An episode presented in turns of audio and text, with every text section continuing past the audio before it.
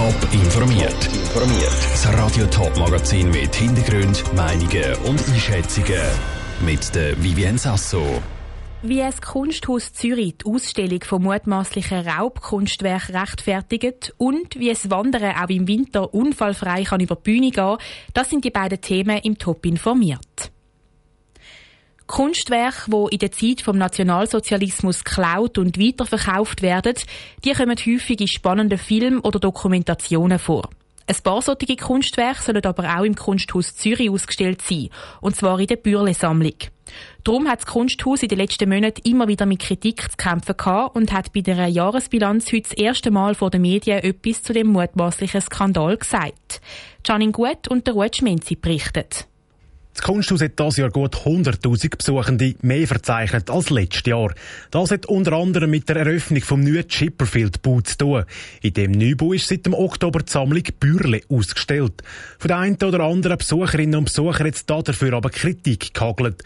In der Sammlung von Emil Bürle soll nämlich auch Raub- und Fluchtkunst aus der Zeit vom Nationalsozialismus sein. Der Direktor vom Kunsthaus, Christoph Becker, hat sich heute an einer Medienkonferenz zuerst mal zu diesen Vorwürfen geäussert. Er will da Licht ins Dunkel bringen. Wir lernen im besten Fall aus der Geschichte und dieser Aufgabe haben wir uns gestellt.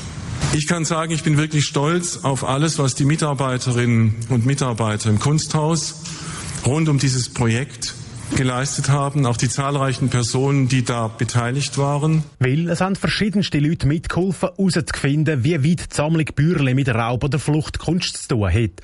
Doch ob da dabei alles mit rechten Dingen zu und her gegangen ist, ist umstritten. Genau darum macht das Kunsthaus jetzt den nächsten Schritt, sagt der Konrad Ulrich für eine Experten- bzw. Expertinnengruppe, die die Aufgabe hat, zu prüfen, ob Methodik und das Vorgehen der Stiftung, Stiftung Bürle, im Zusammenhang mit der Provenienz der Kunstwerke korrekt war. Die Recherchen würden zwar der Aufklärung dienen, rechtlich kann aber nichts mehr an der Bürle-Sammlung geändert werden, erklärt der Präsident der Sammlungsstiftung, der Alexander Jolles. Jetzt geht es nur noch darum zu entscheiden, ob die mutmaßlichen Raubkunstwerke auch eine Bühne sollen überkommen. Es ist der Court of Public Opinion. Sie, Sie sind die Richter und Sie durch veröffentlichte Meinungen nehmen Einfluss darauf, ob Werke restituiert werden, wie das geregelt wird, welche Entschädigungen bezahlt werden oder nicht. Ein Haufen Expertinnen und Experten sind sich jetzt schon sicher. Der Emil Bürli hat an der Duzis mit Nazi-Geschäft Geld gemacht. Wie weit seine Sammlung betroffen ist und wie sich das auf das Kunsthaus auswirkt, wird sich aber erst noch klären. Der Beitrag von Ruud Schmenzi und der Janine Gut. Die Bürle-Sammlung ist eine sogenannte Durchleihgabe als Kunsthaus. Darum wäre eigentlich geplant, dass die Kunstwerke langfristig im Kunsthaus hängen, je nachdem, was die Spurensuche der Expertinnen und Experten aufdeckt. Die frische Winterluft lässt sich in dieser Jahreszeit für viele am besten bei einer schönen Wanderung geniessen. Dass das im Schnee auch unfallfrei über die Bühne geht, haben die Schweizer Wanderwege spezielle Wanderrouten für den Winter auf beigestellt. Wie die aussehen, weiss Saskia Scher. Es ist eines der Lieblingshobbys von Herr und Frau Schweizer.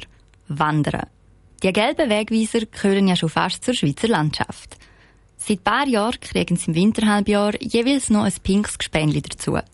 Die pinken Wegweiser werden extra für die schneereiche Saison angebracht. Warum man nicht einfach die Sommerroute nehmen kann, sagt Patricia Cornali von der Schweizer Wanderweg. Es empfiehlt sich definitiv nicht, auf der Strecke unterwegs zu sein, die eigentlich für die Schnee- und eisfreie Zeit gedacht sind. Die sind im Winter aber weder kontrolliert noch unterhalten. Darum gibt es eben die pink signalisierten Routen, die speziell für den Winter gedacht sind. Auf diesen pinken Wegweiser ist jeweils auch noch ein Piktogramm zu finden. Eins steht für die Winterwanderroute und das andere für die Schneeschuhroute. Patricia Carnali erklärt den Unterschied von beiden Routen. Der wichtigste Unterschied ist sicher der, dass der Winterwanderweg präpariert werden, also die Geoberfläche ist präpariert und Schneeschuhrouten, die werden naturbelassen, sodass man wirklich auch im Tiefschnee kann unterwegs sein und durch den Tiefschnee durchstapfen. Das ist wohl der bezeichnendste Unterschied von diesen beiden. Zusätzlich ist die Schneeschuhroute noch mittels Farben in verschiedene Schwierigkeitsstufen unterteilt. Laut Patricia Cornali ist es bei beiden Strecken nicht empfohlen, um den ausgeschilderten Weg zu verlassen. Zum einen aus Sicherheitsgründen und zum anderen auch wegen der Tiere, die im Wald leben. Andererseits geht es auch darum, dass man die Wildtiere schützen und darum nicht von dem markierten Weg abgeht. Im Winter haben Wildtiere wirklich nur sehr begrenzte Energiereserven und darum sollte man es, wenn immer möglich, vermeiden, die zu stören, sodass sie ihre ja, wirklich knappen Energiereserven dann unnötig würden verbrauchen, weil sie sich gestresst fühlen oder sogar müssten flüchten. Die ausgeschilderten Routen haben eine Länge von rund 6000 Kilometern.